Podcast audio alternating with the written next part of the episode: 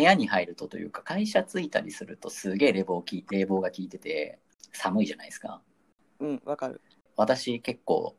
そういうの苦手で、冷房が苦手で、あの会社でも1枚羽織ったり、自分であったかいお茶持ってきてたりするんですけど、冷え性の OL じゃん。はい。あの僕みたいなお悩みをおお持ちのあの全国の OL さんと男子たちにちょっとおすすめのサマハンティって知ってます？何それ。僕ね、サマハンティうんこの間ちょっとあの別のところでチャパさんに話しましたけど、あのカレーにハマってて、そのうんうんうんうん。スパイスの効いた、えーうんうん東南アジア系のカレーにハマってて、うん。そこのお店出されてたんですけど、えっ、と、あらゆるスパイスがうんこう調合されたスパイスティーという。お茶なんですけど、要は粉でお湯に溶かして飲む。原産国スリランカ。えー、それは何？草の味がするの？だスパイスの香りがもうフワンフワンしてくるお茶で、あの、朝、うちからあったかいお茶を入れて持ってきてあのボトルで飲むんですけどそれ飲み終わったら会社でサマハンティーの粉をそこに入れてお湯入れ直してサマハンティーで飲むんですけどこれはね体が温まって元気が出るんでぜひおすすめしたいなとお腹がポカポカする的な？そうすごくあったかくなるしあとね元気だからねあの若干体調悪い時にも飲んじゃうみたいなその あれあるじゃないですか漢方薬じゃなくてなんかありますよねカッコン糖的あ、な。カッコン糖、カッコン糖。カッココンン糖とか陽糖。明酒みたいな。そうそう、あんな感じの使い方もしちゃってるんですけど、あの、へ本当にこれは、あの、箱で買うと、多分うん、1回分、その、うんい一杯分で多分30円ぐらいかな？か50円、へー50円いかないぐらいかな？なんですけど、ーそれはスリランカ屋さんに行ったら買えるの？アマゾンですね。案外、案外気軽に買える。はい。あの、僕がその、出会ったお店でも、このちっちゃい氷で売ってはくれてたんですけど、ちょっとアマゾンで買った方がやっぱ安くて、ガバッと買って、日々飲んでるんで、ちょっとこれは、あの、はい、この時期、まあ冬もね、あの、飲めると思うんで、うん皆さんにちょっとおすおすすめしておきたいなと思って、お冬伝えしました。そうだな。ええちょっとあの、今度お裾分けしますんで、ぜひ試してください。あ、嬉しい。はい。そうなんだよね。ずっとオフィスいるとさ、寒いよね。あのそ夏はさ、サンダルばっかり履いちゃうけどう。さ、うんうん。会社にいると寒くなっちゃうから、うん結構ね、レッグウォーマー履いてる。そうなんだ。うんええ真似しよう。さあ、真面さん、ここでレッグウォーマー履いてたらどうしたんですか、小真面さん。私もどうしたんですかって言われてるけど、それおしゃれですかって言われてる。すげえよ。のはやってる。いや、寒さにはやっぱ帰れないんですよね。いろいろ。本当にうんうんはいうん、さあ、そこから話がつながりませんが、今日のつ、えーお話に行きたいと思うんですけど、今回ありがとうを伝えたい作品は、The Shows Must Go On です。えーこれは、えー The Shows Must Go On と題された、えー企画で、毎週金曜日に、えーアンドリュー・ロイド・ウェバーの過去作品が48時間の期間限定で、えー配信されていくというものでした。で、アンドリュー・ロイド・ウェバーさんの、えー作品で実際に配信されたもので言うと、えージーザス・クライスト・スーパースターだったり、オペラ座の怪人だったり、キャッツだったり、ヘアスプレーだったり、みたいな作品が、えー限定配信。フルサイズですよね。フルサイズ。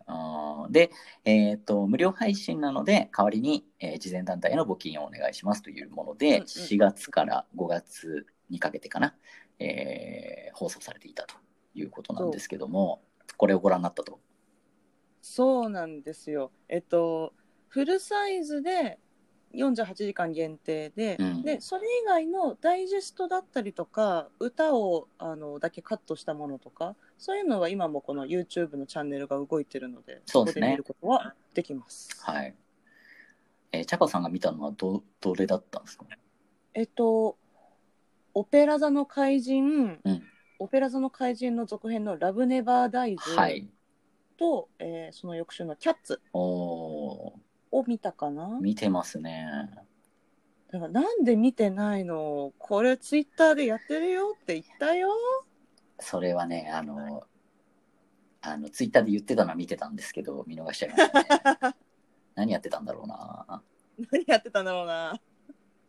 まあ、え本編3時間近くあるし、まあ、英語字幕見ながら追っかけてくみたいなな、ようになっちゃうから、日本語字幕とかあるわけじゃなくて。そうっすよね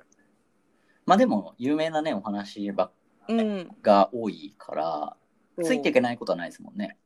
そうだね。そうそうそうそう。んまあ、オペラ座の怪人とか、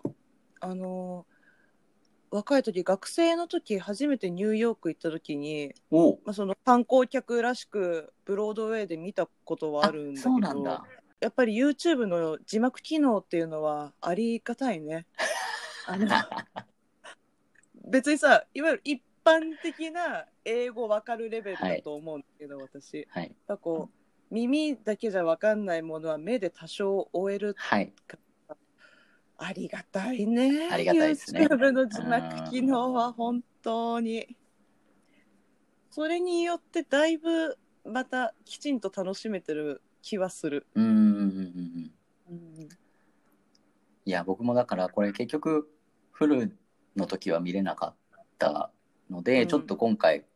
チャパさんからこれ話そうみたいなことでいただいてからあの、この YouTube チャンネルに上がってるやつつまり短い曲だけの部分とか上がってるやつ見ましたけど、やっぱすごいっすね。そのねねタイトル曲ファあの「ファントム・ジ・オペラの」えーもうすこう一本最後まで見ましたけど、まあ最後にかけての駆け上がりというかえ盛り上がり。かっこいいみたいな。上がるよね。すごいな。あれ生で見たら本当にねだって別に YouTube で YouTube って言うとなんかこうね若干、うんなんていうのか身近なものすぎるんだけどうんうんそれでもやっぱりあれ、これはすごい鳥肌立つって思うけどいつか生で見たいって思ういう経験にはなりますねやっぱね。うんうんうん。しかもこの今回あの YouTube 上で公開されたのは、うん普段のブロードウェイコンサートとかその平常運転してるものではなくて平常運転ももちろん素晴らしいんだけど、あのこのアンドリュー・ロイド・ウェーバーが書いた「オペラ座の怪人」からう25周年の記念コンサート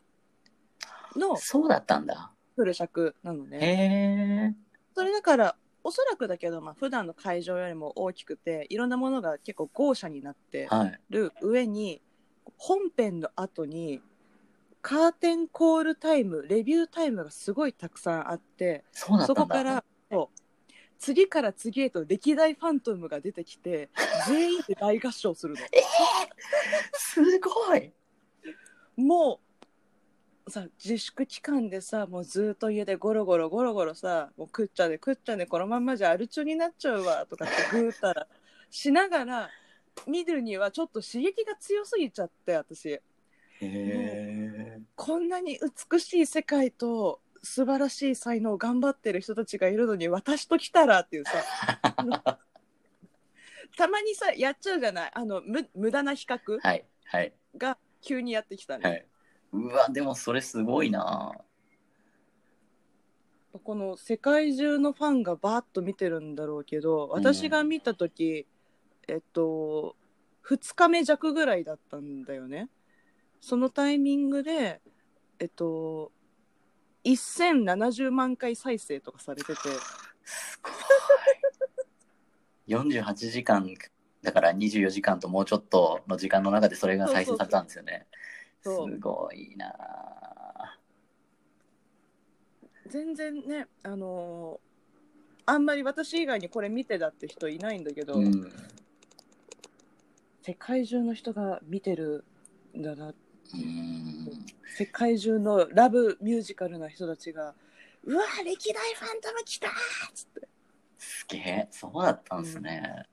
そうでめちゃめちゃ豪華なものだったんだへえやっぱり僕もだからそのねえっ、と曲だけのやつ YouTube に今アップロードされてるものはうん見ましたけど、それ見るだけでもやっぱりあの豪華だし、うんうんうんやっぱり舞台機構ってやっぱ見てて面白いですよね。あの面白いよね。これ今どうなってんだろうって思うところもあるし、すごいこうやっぱりあとなんていうのか僕も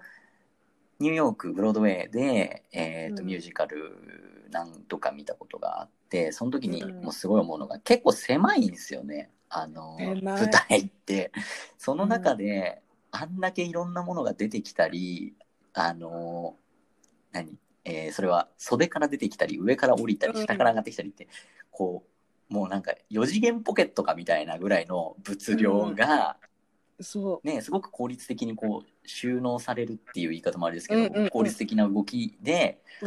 ね。どこにあったのっていうのそうがそうそうそう。この空間の中にそれを動かし尽くすって、すごいなってそのワクワクがあったんですけど、うん今回見ててもやっぱり豪華なセットとそのねスモークが焚かれて船が動いてとかやっぱりうんうんうん面白い動きもたくさんあってワクワクしますよね。ワクワクするよね。うんオペラ座の怪人はそのファントムとクリスティーンのあの地下の川で小舟を漕ぐシーンっていうものロマンティックなシーンがあるんだけれども、もうそことかも今なぜこんなに急に川が生まれるのかステージ上にっていうか そういうもう魔法が次から次へとやってくるから、まあ、だからこそこれだけロングランして。うん英語もわからないような世界中から来た人がのこのこ見て感動していくっていう、なんだろうけどすごいよねすごい。あれ、キャッツも見たんですよね。キャッツ見たよキャッツ見たしその前のあの映画も見たよ映画も見たんですね。映画映画も見たよね、見れてないんだよな。もうみんなもう映画見てあキャッツってこういう話なんだって、まあ、みんな戸惑うと思うけど、あれはもう本来からそうだったってことが分かってるそうそうそう。そう そうなんですよ。ああいう、あれなんですよ、キャッツは。そう。でなんかね、いろいろありましたけどね。小小真面目さんキャッツは見たことあるの？僕、キャッツは、えーっと、劇団四季さんで、キャッツのシアターが横浜にあった時に見に行ったんですけど、僕はキャッツ好きでというか楽しかったなと思っていてその、うん。曲としてはやっぱりそのメモリーとあとラムタムタガーってやつがすごい好きで、うんかっこいいんですけど、かっこいいよね。はい、であとやっぱりね、えー劇場全体盛り上げるようなこうね舞台降りてくるっていうのはまああるけど、そのやっぱり、うん。えーっとすごい全体で盛り上がれるしあと,、うん。うんえーっとガラクタを集めてあの舞台上にあれなんだっけ機関車かを再現したり。ああああはいはいはいはい。みたいなやっぱりあこれ絶対子供が見ても楽しめるよなって思うからすごい、うん、で曲だけ聴きたいって曲だけ聴きたいっていうか曲が好きなんだっていう人ももちろんいるだろうし単純に見てワイワイ楽しめしたいんだっていう子供だって楽しめるだろうしっていう,、んんうん。こう本当に家族で行って楽しめるよなって思った作品でしたね。うん私はあのミュージカルの方ミュージカルあの映画見た後に映画の公開があった後にこの YouTube での配信見たから、うんまあそれで YouTube の配信見てこうふと思ったのはいろんな形のダンスとか歌とかっていうものがいっぱい詰め込まれてるそのダンスと歌の柄的なえ作品なんだなっていうのは思っだね。うん。あのそういうのラムタムタガーみたいなそのセクシーなものがあったりとか、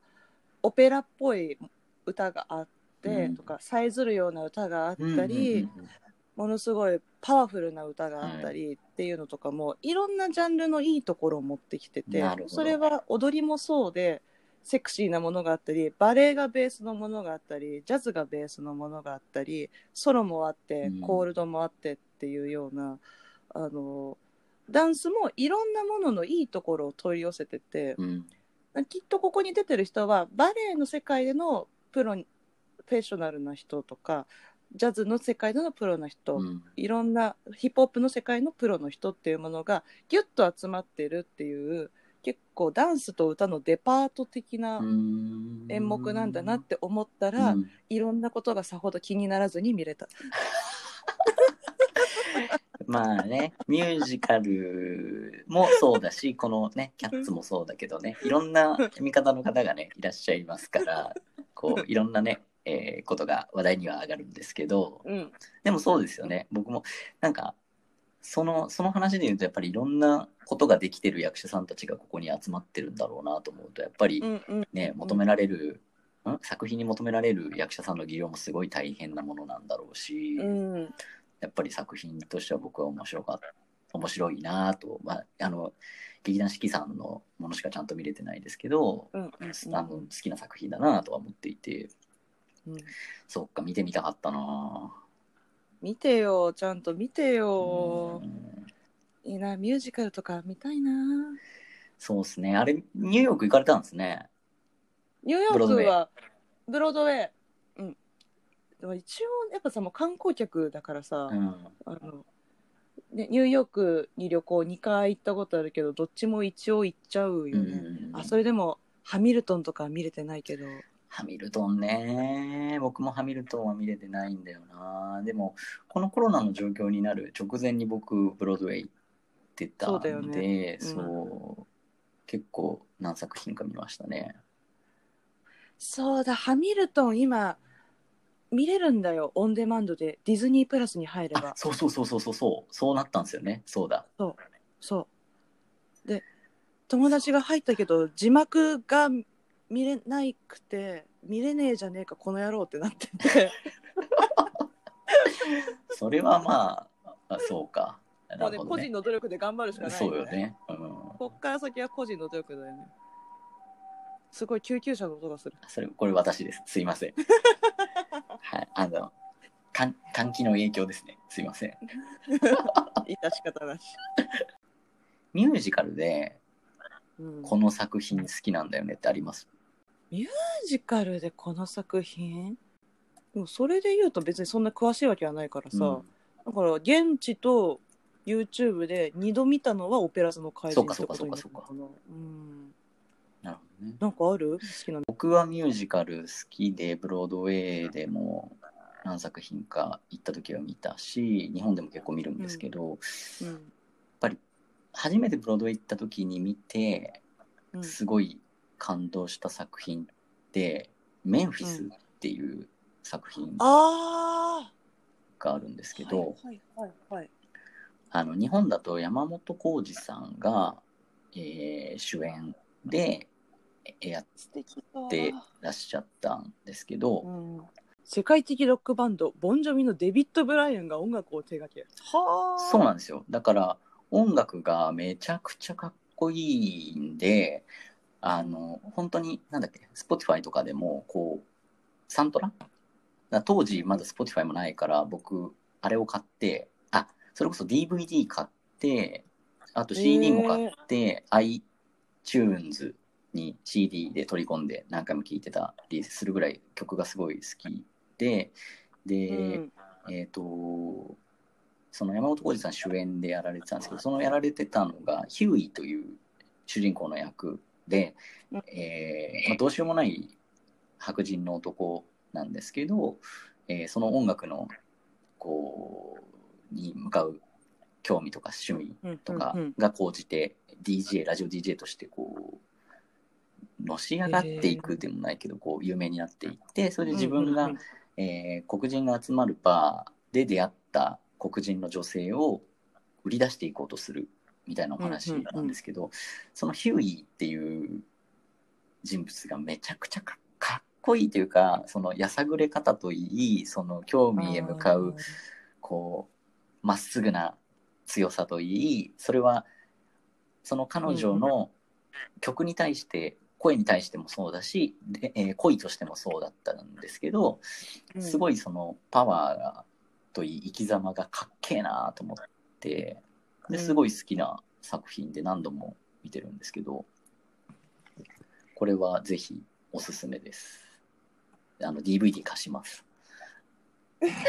ありがとそれこそ初めてブロードウェイ行った時にやっぱりお金ないから若いしうん、基本チケッツで並んで当日券で安く買ってある作品の中から。見るが基本だったんですけど、一つだけなんか、えっと、ボックスオフィスその劇場のチケット売ってるところに直接行っていい席、うん。ここここの席がいいですって言って買買おうと思ったのがこの作品ででも前から何列目の真ん中みたいなところで見たんですけどもすすごい迫力で目まぐるしく世界が動いていくでしかもストーリーも曲ももうかっこいい最高と思ってもう忘れられない作品でした。えー、そんな、そんな思い出があるなんて。もう一個言っていいですか、えーもちろんです。とそれこそつい半年前もうちょっと前かぐらいに見た、えー、とミュージカルでうん「ジャゲッド・リトル・ピル」っていう、アラニス・モリセット。はい、このあのアルバムをうん。元にしてでも、えー、とうん。だからジュークボックスミュージカルみたいなことなんですけど要はその曲を使いながらでもストーリー完全にオリジナルでしかも、えーなんていうのかな。結構人いある一つの家族のお話から始まっていくものなんでだからなんていうのかな。こうショーアップされてみたいな世界観うん。というよりももうちょっと身近な身近なでもないけどやっぱり、えー一つの家族がモチーフになっている作品なんですけど、これが。ねすっごく良かったえー、そうなんだ。はいこれはねもしキンキンで行く人いるならぜひ見てほしいんですけどこれはニューヨークで見たのね。ブロードウェイで見ましたでちなみに僕1回見て、えーうん正直若干の、あのー時差ボケがあってうわめっちゃ面白いってあったけどどうしてもこうついていけない瞬間がいくつもあってつらい。でもう一回見ようと思ってもう一回見たんですよ滞在中に。で2回見た。すごっ。そう。で2回見たんだけどその2回ともあのあれが体験できたんですよ。拍手で作品止まる。あスタンディングオベーションで作品がストップ役者も全員ピタッて曲終わりでピタッて役者止まって客席ブワーって全員立ち上がってで拍手が止まんなくて次に行けないっていう。ー行きたい。そう。でこれが、えーあのーえーそのメインとなる家族の、えー娘、えーの、えーあれは彼女とあの段階では彼女だったのかなまあ、えー、と仲良くしてる女の子でローレンっていう方がいらっしゃるんですけど、その方が歌う「えー、You Know」という曲なんですけど、これがもう周り、えーダンスする役者さんたちとそのローレン一人の歌なんですけども、うん。迫力が半端じゃなくてえ。ーもうみんなうわーって立ち上がってで僕結構ね運よく前の方で見れたん。ですけど、すごい迫力だったんですよ。1回目が前の方で前の方の割と真ん中目で見れて、うん。その迫力をダイレクトに受けてうわーって立ち上がって拍手したんだけどもう1回見に行った時は若干後方の席だったんですよ。もう結構お客さんもいっぱいで、でも後方は後方でその立ち上がる様を全部見れたから、うん。うわーそのお客さんが立ち上がる瞬間まで含めてすごいところの作品に出会ってしまったっていう。いいなあ行きたい行きたい。これはねぜひねなかなか今もうすすぐにミュージカルあのブロードウェイっていうことはない皆さんないと思うんですけど、うん。ちょっと再開したこういうね向こうに行ける状況が再開した暁にはぜひ見ていただきたいと思いますしあのその、えー、とダンスしてる、まあ、アンサンブルというか、えー周りのキャストの一人はあのー日本人の方なんですよ。えー、であうんはいはい。もともとダンスをやられてて今役者さんとしてもその作品の中であのジャイト・リトル・ピルにご出演されて活躍されてるんですけどうんうん。いやこんなすっげえ偉大な作品に僕と同じ日本から来てここでパフォーマンスしてる方がいらっしゃるっていうことにも衝撃を受けましたねかっこよすぎると思って、いいな、いいな、いいな、いいな、行きたいな、行きたいな、いいな、いいな。これはぜひ機会があれば、うんもう絶対見てほしい作品です。まあちょっとねミュージカルもうんいろんな作品あってどうしたって好き嫌い割れがちではあるんですけど、ね、い確かに行ってやっぱミュージカル合わねえなって思うと1万うん。2,000円とかね、するから結構痛いなとは思うかもしれないけどうん。ちょっとやっぱこのオンラインがいっぱいある機会にうん。ちょっとそれこそ海外のあの迫力の歌みたいなのを「ファントム・オブ・ジ・オペラ」もそうですけどああいう迫力のものをちょっと一回見るともしかしたらちょっと苦手だなっていう人も感じ方変わってくれたらいいななんて思ったりはしています。そうだね。ぜひ手手っ取り早いというかとっつきやすいとこからでもね、うんあの見れたらいいよね。レ・ミゼラブルとか何気見たことないから見たいんだよね。ああ見た方がいいですねなんか。そういうさザ王道みたいなのあるじゃない、はいああいうの案外見る機会がないというかさんんん「レ・ミゼラブル」とかあと「ウィキッド」とかあウィキッド僕「好きアラジン」で見ました。アラジンは映画？あのうんそのミュージカル？あミュージカルね。ミュージカル見てないな、あの映画この間ね公開されてた映画。ああそう。あれは素晴らしかったですよね。あの、スピーチレスっていう、あのディズニーのアニメの時にはなかった曲なんですけど、ジャスミンが歌い上げる曲で、話題になってたやつだそうそうだ新曲ね。そう、あうんうん。の、私は黙らないっていう、その、うん。女は引っ込んでろみたいな扱いに対して、いや、私は黙らない、言わなきゃいけないことは言うんだっつって、うんうんうん誰も私を止めるあの黙らせることはできないんだっていううんすごい強い意志をバコーンってぶつけてくる曲で僕はあの曲